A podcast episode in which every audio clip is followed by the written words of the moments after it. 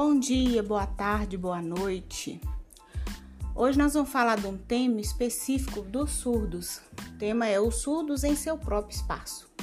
Muitas vezes nos deparamos em nosso dia a dia com uma situação não muito comum. Duas pessoas surdas conversando, fazendo uso da língua de sinais. Em um primeiro momento, olhamos com curiosidade aquela evolução de movimentos manuais e a maneira como a comunicação acontece entre eles.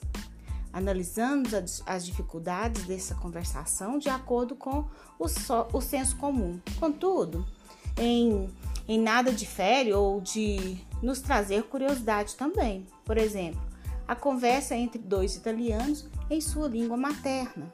Outro exemplo, se nós conversarmos com com, depararmos né, com dois indígenas falando a sua língua indígena, também a gente vai ter, causar estranheza.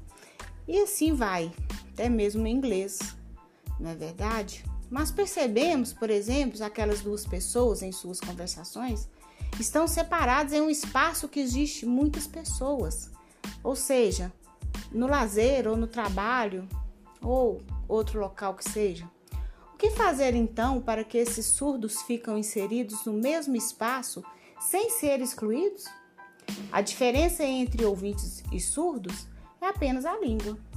A língua brasileira de sinais, a Libras, é a primeira língua dos surdos, portanto, é difícil para todo indivíduo falar a segunda língua.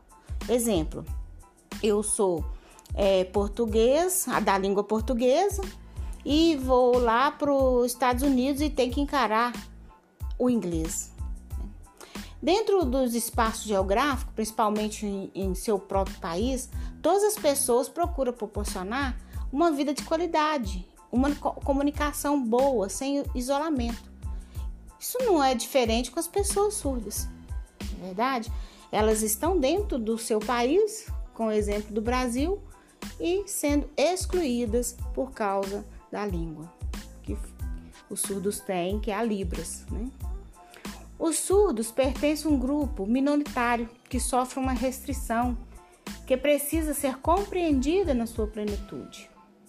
Historicamente, os surdos estiveram marginalizados na sociedade, considerados diferentes, como bem salienta Sasaki, quando diz que a sociedade começou praticando a exclusão social de pessoas que, por causa das, das suas condições atípicas, não lhe parecia pertencer à maioria da população. Porém, uma vez reconhecida a deficiência auditiva, buscou-se proporcionar aos surdos a sua inclusão social. Desde a antiguidade, as pessoas surdas sofreram muito. Atualmente, elas buscam seu espaço com dignidade.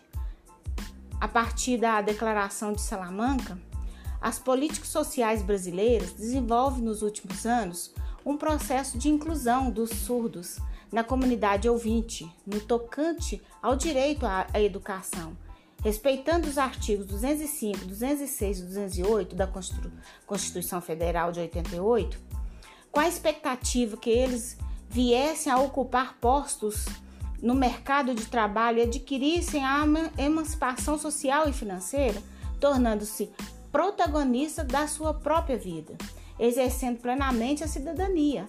Neste contexto, as políticas públicas brasileiras buscam a inclusão dos surdos por meio da educação especial. Buscando responder à pergunta que fiz desde o início da conversa, o que fazer então para que esses surdos fiquem inseridos no espaço sem ser excluídos?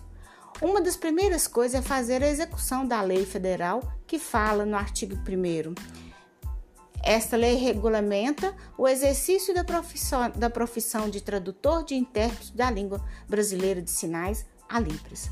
Ainda no, no artigo 2 diz: o tradutor e intérprete terá competência para realizar a interpretação das duas línguas de maneira simultânea ou consecutiva e proficiência em tradução e interpretação da línguas e da, e da, da Libras e da língua brasileira, a língua portuguesa. O surdo tem então o direito de um intérprete. Mas acredito que não apenas intérprete, mas o saber Libras, a língua de, brasileira de sinais, procurar aprender já ajuda na inclusão da pessoa surda. Afinal, o importante é comunicar. É tão prazeroso uma conversa de boa qualidade entre amigos, na é verdade? Não importa se é língua portuguesa ou libras ou inglês ou qualquer que seja outra língua. A socialização tem que acontecer entre todas as pessoas. Existem relatos de pessoas surdas, pessoas que têm testemunhos e testemunhos frustrantes, cheios de preconceito, apenas por se comunicar uma língua diferente. Temos que registrar um desafio é, uma proposta inclusiva justa, visando a emancipação dos sujeitos surdos, a construção da identidade surda e respeitando a valorização de sua identidade cultural. Há que se pensar em uma escola inclusiva, inclusiva com currículo voltada para o ensino bilíngue, Libras e a língua portuguesa no qual sejam incluídos meios necessários de alfabetização e letramento voltados para os sujeitos surdos em língua natural, a Libras. Não podemos esquecer que os surdos têm língua própria, a língua de sinais, a Libras, que se difere totalmente da língua portuguesa, uma vez que a língua de sinais e, e na modalidade visual espacial e cônica, enquanto a língua portuguesa é oral auditiva.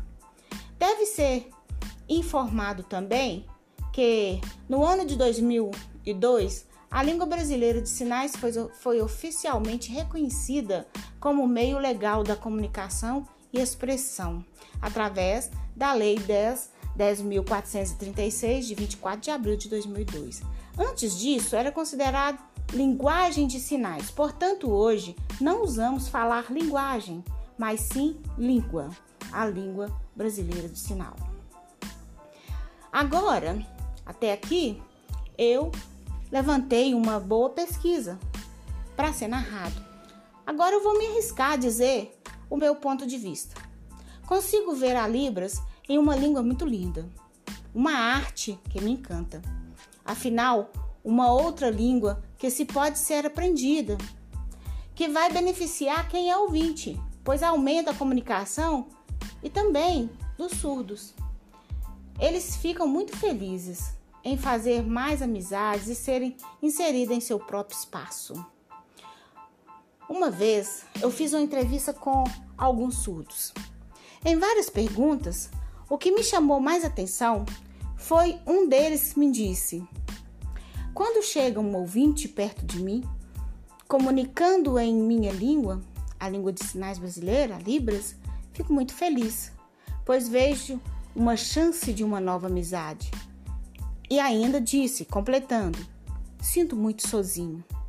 Portanto, podemos aumentar o nosso vocabulário e falar outra língua, a língua portuguesa que é a nossa, mais outra língua.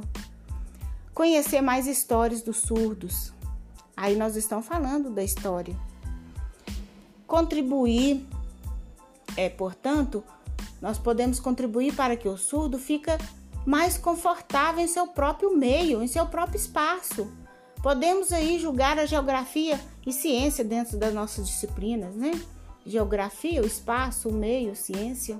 E que o surdo se sinta vontade na inclusão de poder fazer atividades físicas, junto com os ouvintes. Afinal, segundo os dados de 2010, dizendo que é 2010, então 10 anos atrás, o Instituto Brasileiro de Geografia e Estatística, o IBGE, é, são 10 milhões de pessoas surdas. Isso equivale a 5% da população brasileira. Des, desses é, 5%, então 2,7 milhões são surdos profundos, ou seja, não escutam nada.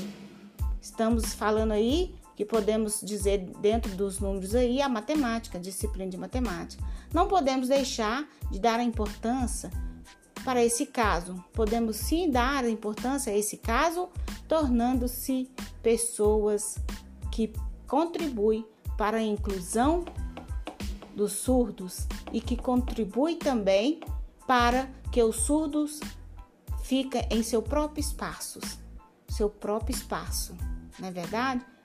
Bom dia, boa tarde, boa noite para todos e até mais.